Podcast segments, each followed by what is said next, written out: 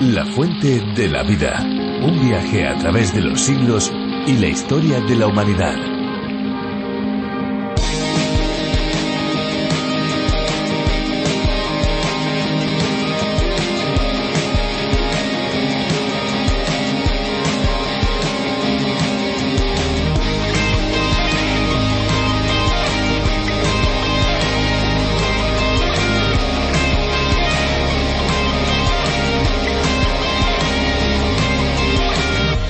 Las rosas no son solo para decorar o regalar, también para usar en la rutina de la belleza cutánea. Sí, y es que gracias a sus propiedades no solo se puede obtener un cutis agradable, sino también prevenir los signos de la edad, resequedad y muchas cosas más. El agua de rosas es rica en vitamina B y en vitamina E, por lo que es uno de los mejores tónicos naturales para la piel, dejándola suave y muy hidratada. Aplicándola de día y de noche se podrá obtener un brillo diferente en el rostro. Amigos, amigas, ¿cómo están? ¿Bien? Qué bueno poder saludarles un día más. Esperanza Suárez con mucha alegría abre estos micrófonos para pasar con ustedes los próximos minutos. Aquí estoy junto a Fernando Díaz Sarmiento preparando este espacio de curiosidades, de música, de aprendizaje, de desarrollo. Esto es la fuente de la vida, un tiempo para descubrir la palabra de Dios, la Biblia. ¿Sabían ustedes que la Biblia es el libro más traducido de todos los tiempos? Otras obras importantes, como por ejemplo El Quijote o Alicia en el País de las Maravillas, se pueden leer en más de 100 idiomas. Por ejemplo, Pinocho y El Principito se han traducido a más de 200 lenguas, pero ninguna, por importante que sea, ninguna se acerca a la Biblia, que está traducida al completo en más de 600 idiomas, sí, sí, 600 idiomas al completo, pero fragmentos de la Biblia ha sido traducida en más de 2.000 idiomas. Impresionante.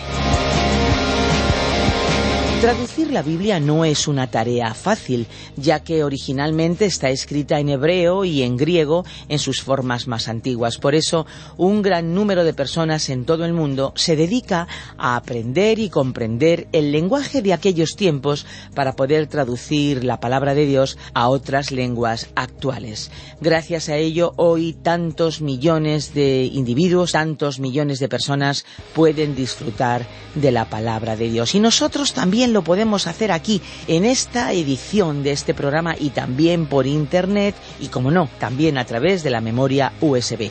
Al final les diremos cómo poder conseguirla. Pero antes les recuerdo nuestro WhatsApp 601 20 32 65. Antes de pasar al tiempo de reflexión, de meditación de la palabra de Dios, vamos a disfrutar nuestro pequeño espacio de música, nuestros minutos musicales.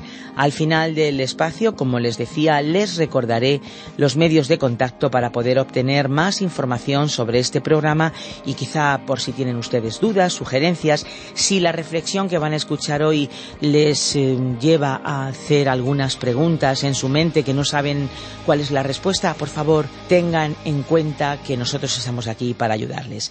Vamos a escuchar la canción y después volvemos.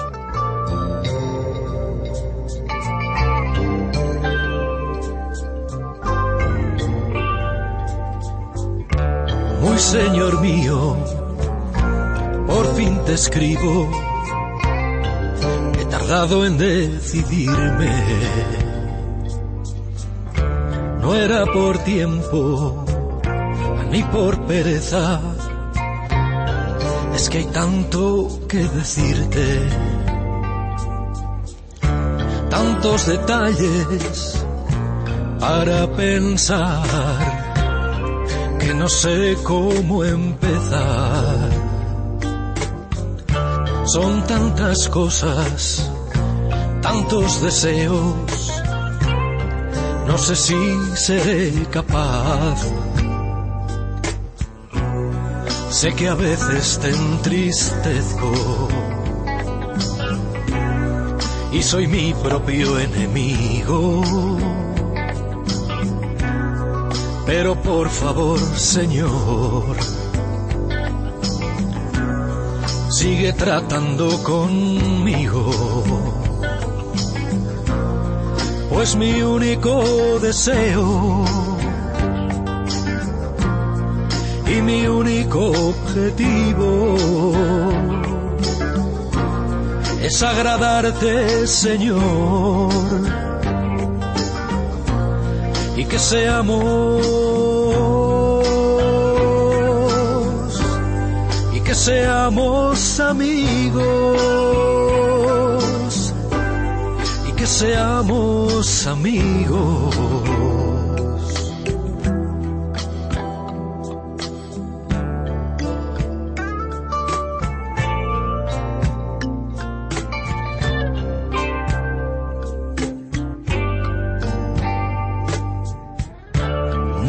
Merezco, por mucho que haga, tú lo has hecho ya por mí. Y aunque a veces no te haga caso, no sé qué haría sin ti. Faltan palabras para expresar casi prefiero callar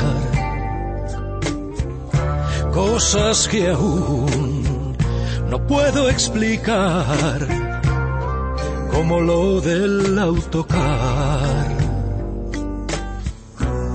Sé que a veces te entristezco y soy mi propio enemigo pero por favor, Señor, sigue tratando conmigo. Pues mi único deseo y mi único objetivo es agradarte, Señor que seamos y que seamos amigos y que seamos amigos.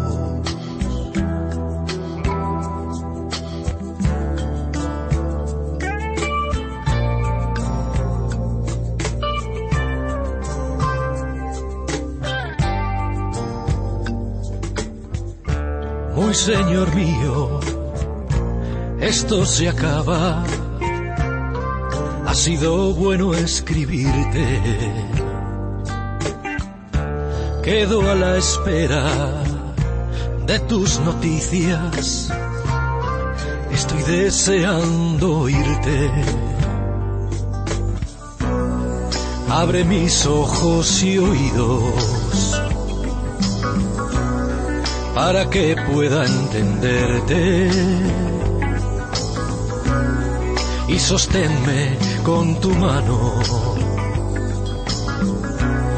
Solo quiero obedecerte.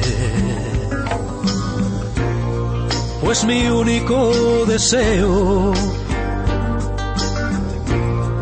y mi único objetivo Hoy en día es muy común que las personas tengan un vehículo, especialmente si viven en lugares donde el transporte público no es suficiente. En las grandes ciudades, incluso en pequeños pueblos, no es difícil encontrar habitantes que no tienen coche, pero aún en esos sitios la cantidad de automóviles es muy abundante. En el pasado, en lugar de vehículos motorizados, era más común el uso de carros. En el libro de Zacarías, estos vehículos aparecen en una visión dada por Dios al profeta para transmitir un mensaje. Nos vamos a ir al capítulo 6 para descubrir de qué se trata, a qué se refiere esa profecía en la palabra de Dios. 601 20 32 65 es nuestro número de WhatsApp. A través de él pueden enviarnos sus mensajes de voz o sus mensajes de texto. Así que venga, estamos deseando recibir sus comunicaciones 601 20 32 65. La fuente de la vida. Zacarías capítulo 6 versículos 1 al 3. Continuamos, estimado amigo oyente, nuestro viaje por el libro del profeta Zacarías, llegando hoy al capítulo seis. Pero antes de entrar a estudiar lo que se nos presenta en este texto, no quisiéramos dejar el capítulo cinco sin aclarar un poco más un tema que allí comentamos. En nuestro programa anterior leímos acerca de la visión del profeta Zacarías en la que vio a una mujer que volaba dentro de un efa, que es un recipiente. El efa, o recipiente, era llevado por dos mujeres que volaban con alas semejantes a las de las cigüeñas, que son fuertes y poderosas, pero según las leyes hebreas son unas aves consideradas inmundas. Zacarías vio cómo estas dos mujeres se llevaban el recipiente por el aire hacia la tierra de Sinar, la tierra que conocemos por Babilonia. También vimos en la lección anterior que estas tres mujeres representaban la esencia de toda maldad.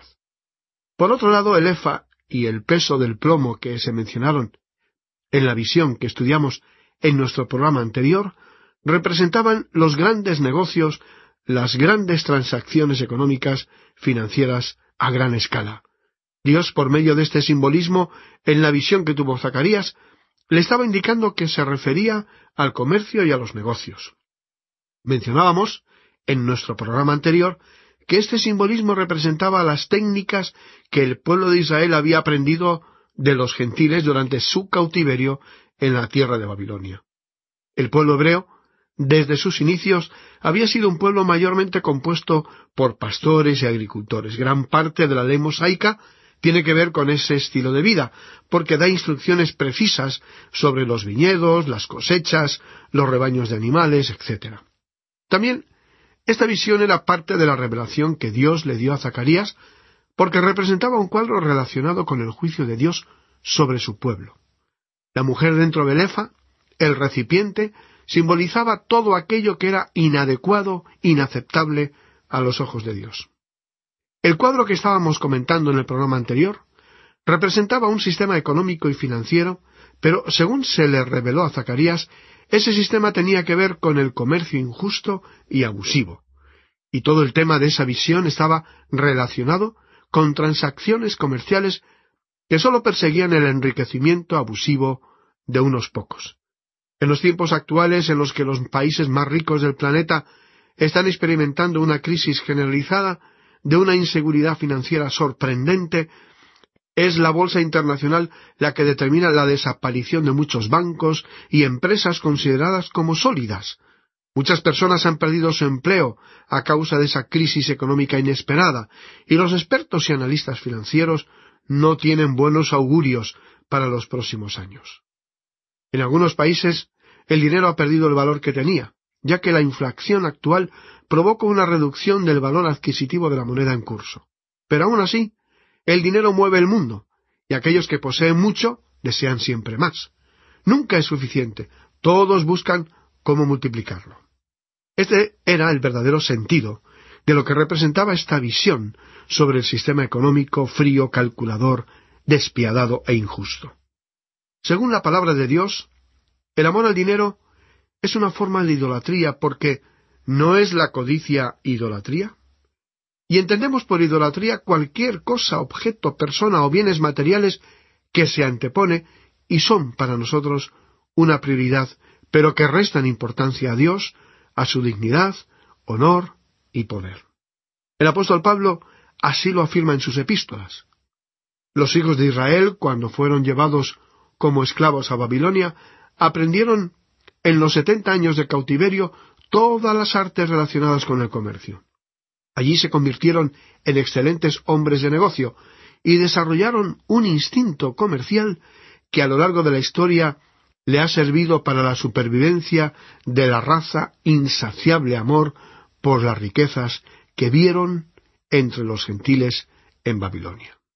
Dios va a quitar ese amor de ellos, porque ellos deben ser sus sacerdotes durante el milenio que viene en el futuro. ¿Ante qué nos encontramos? Ante un modo de vivir, un sistema que se originó fuera del jardín del Edén. No está limitado a una sola raza, afecta a todas. Y quisiéramos presentar aquí la descripción de este sistema que dio el doctor Unger, profesor de Biblia muy destacado, al comentar el libro de Zacarías. Él dijo, Este sistema comprende toda la población no regenerada de la humanidad. En más de treinta pasajes importantes del Nuevo Testamento se presenta una revelación completa del sistema mundial satánico, alejado, apartado de Dios, hostil hacia Cristo y organizado como un sistema o federación bajo Satanás. Y a Satanás se lo revela como quien dirige todo. Hasta aquí la declaración del doctor Unger. La descripción del sistema mundial la podemos encontrar en varios pasajes de las Escrituras. En el Evangelio según San Juan, capítulo 12 y versículo 31, también en Apocalipsis, capítulo 2, versículo 13. Este sistema mundial se revela desde el punto de vista de Dios como algo completamente maléfico. Dios así lo llamó. Y permítanos compartir un pasaje de las Escrituras de los muchos que encontramos en ella. El apóstol Pablo escribió en su epístola a los Gálatas, capítulo 1, versículo 4, el cual se dio a sí mismo por nuestros pecados, para librarnos del presente siglo malo, conforme a la voluntad de nuestro Dios y Padre. Bueno, este presente siglo malo, este sistema mundial, es antagónico, opuesto a las verdades reveladas por Dios en su palabra. Otro pasaje similar lo encontramos en la carta del apóstol Pablo a los Colosenses, capítulo 1 y versículo 13. Este sistema mundial y su influencia es limitado y temporal, porque Dios lo va a juzgar. Cuando venga Cristo en su segunda venida, será condenado a destrucción. Sus características son el orgullo, la avaricia y la guerra. Y a esta lista podemos añadir muchas peculiaridades, pero la que se destaca es la codicia. Ahora, Dios quiere erradicar del corazón de su pueblo la mentalidad de ese sistema, pero también de todos los que le conocen, pero no han regresado a él. ¿Por qué? En el libro de Apocalipsis capítulo 17 encontramos el juicio de Dios sobre todo lo que representa la aparentemente religiosa Babilonia. En el capítulo 18 de Apocalipsis tenemos también el juicio de Dios sobre la Babilonia comercial, la de los grandes negocios. El sistema económico también será juzgado por el Dios Todopoderoso. Y eso es lo que revelan estas escenas tan terribles que se nos presentan en el libro profético de Zacarías. Bien, ahora sí, llegamos al capítulo seis de Zacarías. Y al llegar a este capítulo tenemos ante nosotros la última de las diez visiones. Es bueno recordar en este momento todas las visiones que hemos considerado hasta ahora. En primer lugar, tenemos la visión de los jinetes y los mirtos. Luego tuvimos la de los cuatro cuernos, la de los cuatro carpinteros, y la del hombre con el cordel de medir. Después tuvimos la de Josué, el sumo sacerdote y Satanás. Le sigue a esta la del renuevo y la piedra donde hay siete ojos. La séptima fue la del candelero de oro y los dos olivos. Y la octava, la del rollo volador. La novena fue la mujer y el efa.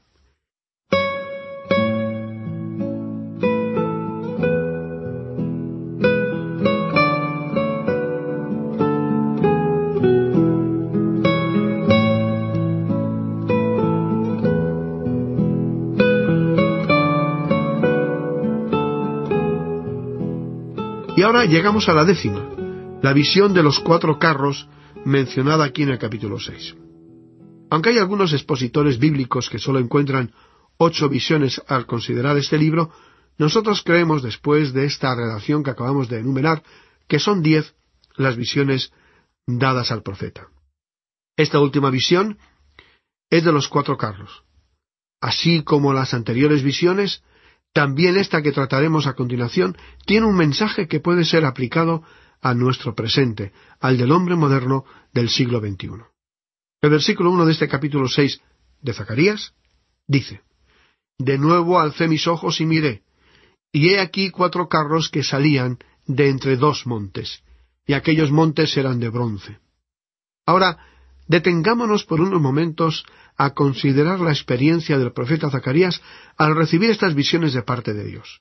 Nuestros amigos oyentes habituales, aquellos que han podido seguir los estudios de este programa con cierta frecuencia, ya nos han escuchado afirmar que la experiencia del profeta Zacarías no se puede considerar como un sueño nocturno, como los que habitualmente todos pudiéramos tener. Las visiones de Zacarías ocurrieron de noche, pero él afirmó que no estaba dormido, sino que las vio con sus propios ojos físicos. El profeta dijo reiteradamente, de nuevo alcé mis ojos y miré. Por lo tanto, sus visiones no fueron sueños. Él vio estas cosas y por lo tanto dijo, alcé mis ojos, y añadió, como reafirmar la autenticidad de su visión y de su estado de vigilia, y miré. Y cuando uno mira, estimado amigo oyente, se utiliza la facultad de la vista, es decir, se usan los ojos. Ahora, el primer versículo dice otra vez, De nuevo alcé mis ojos y miré. Y he aquí cuatro carros que salían de entre dos montes, y aquellos montes eran de bronce. Ahora, ¿cuáles son esos dos montes? Bueno, hemos observado que la mayoría de los destacados comentaristas bíblicos interpretan que al mencionar estos dos montes, Zacarías se refería al monte de Sión y al monte de los olivos, y esto nos sitúa en el valle de Hebrón. Por otra parte, tenemos a otros cuatro carros que se encontraban en el valle.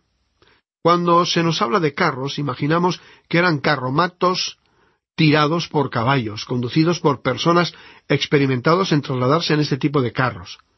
Veremos cómo esto es así. Ahora, al mencionar los cuatro carros en esta visión, esta descripción nos hace recordar a los famosos cuatro jinetes del Apocalipsis. Ahora, hay otra forma de interpretar esta escena, ya que también los estudiosos bíblicos relacionan esta mención con los cuatro grandes imperios mundiales que vio el profeta Daniel. Estos cuatro imperios fueron juzgados por Dios y todos ellos fueron importantes imperios en la historia de la humanidad, pero constituidos por gentiles. Recordemos que Dios había escogido a un pueblo y los hizo suyo, al pueblo de Israel, y todos los demás pueblos fueron clasificados en el grupo de los gentiles. Cada uno de estos imperios vieron tiempos de auge, pero también de declive, porque fueron juzgados por Dios. Esa parte de la visión del profeta Daniel ya ha sido cumplida literalmente. Pensamos que estos cuatro carros de la visión de Zacarías podrían representar esos imperios. Pero el apóstol Juan, en el libro de Apocalipsis, hablando de los acontecimientos que ocurrirán en el futuro, explicó que el período de la gran tribulación comenzará con la presentación de los cuatro jinetes del Apocalipsis. Así es que creemos que existe una relación muy estrecha entre estos cuatro carros y sus caballos y los cuatro jinetes del Apocalipsis. Con respecto a este pensamiento, nos inclinamos a aceptar el punto de vista que podría representar los mencionados cuatro carros a estos cuatro imperios. Pero lo importante es lo que vimos en el último capítulo, el capítulo cinco de Zacarías, en el rollo volador y la mujer en el Efa, o en un recipiente donde vimos que esto implicaba un juicio del pueblo terrenal de Dios, la nación de Israel.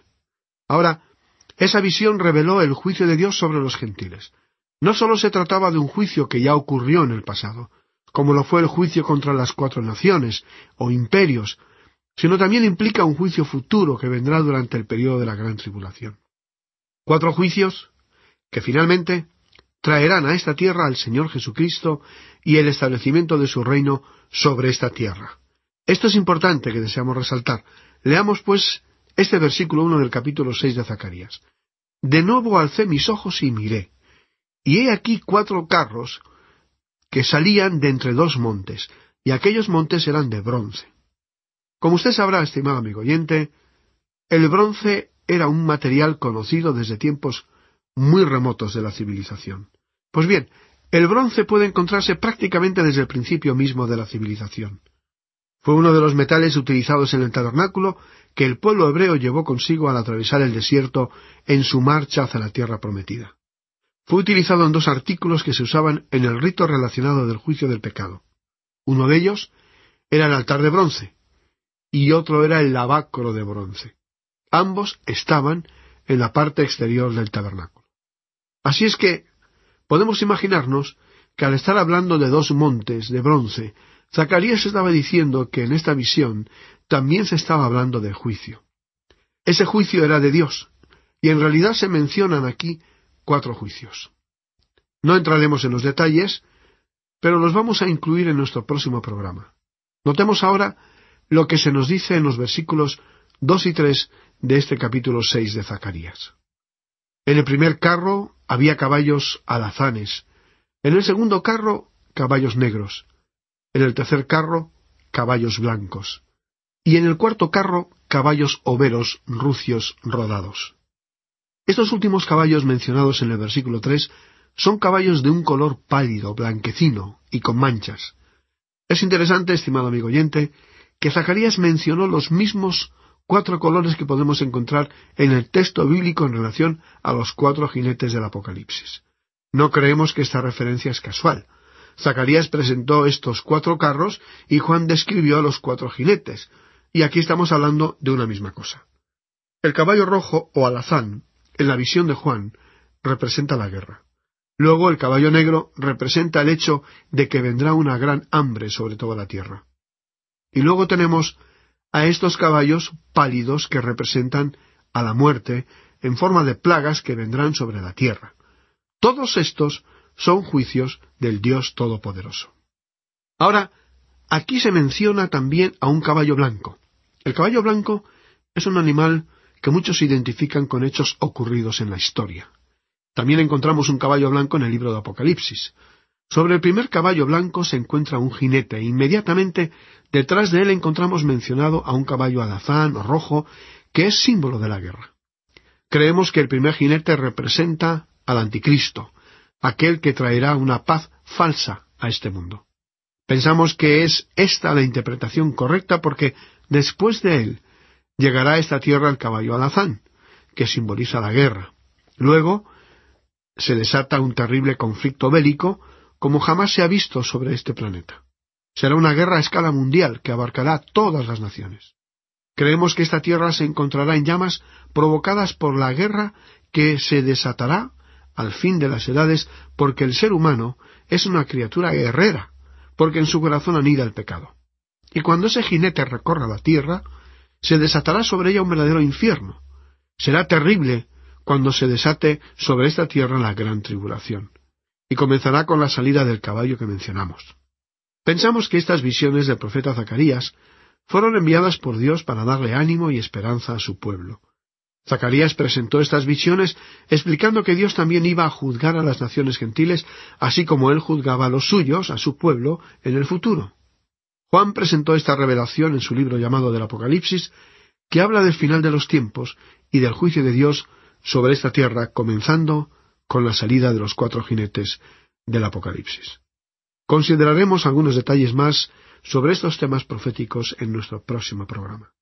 Vamos a detenernos en este punto. Confiamos que los temas tratados sobre las diversas visiones del profeta Zacarías hayan despertado su interés, y por ello nos permitimos sugerirle que continúe leyendo los siguientes versículos de este capítulo 6 de Zacarías para alcanzar una comprensión mayor del texto que trataremos en nuestro próximo programa. Como siempre, continuamos pidiendo a Dios para que la luz del Evangelio de las buenas noticias, de vida, paz y perdón, llegue a su alma y espíritu y usted también pueda experimentar la cercanía de la presencia de Jesucristo en una relación personal que dará un nuevo sentido a todas las esferas de su vida. Será entonces hasta nuestro próximo programa, amigo oyente, nuestra oración. Que Dios la bendiga en gran manera.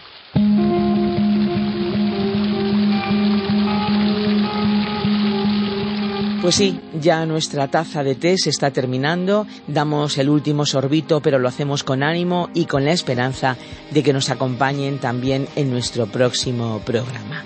Les recordamos que pueden seguirnos a través de Facebook y también en Instagram buscando La Fuente de la Vida.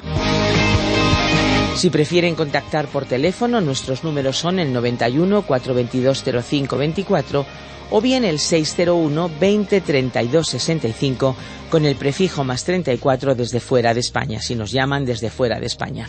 91 422 0524 o bien 601 20 32 65.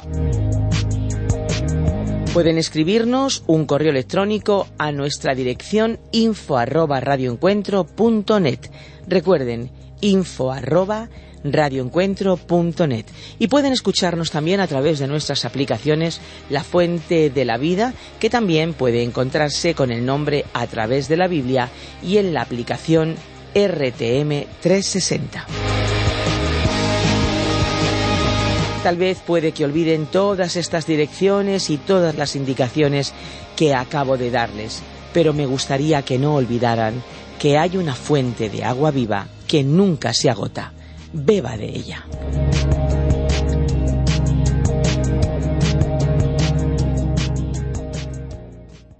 Este ha sido un programa de Radio Transmundial producido por Radio Encuentro, Radio Cadena de Vida.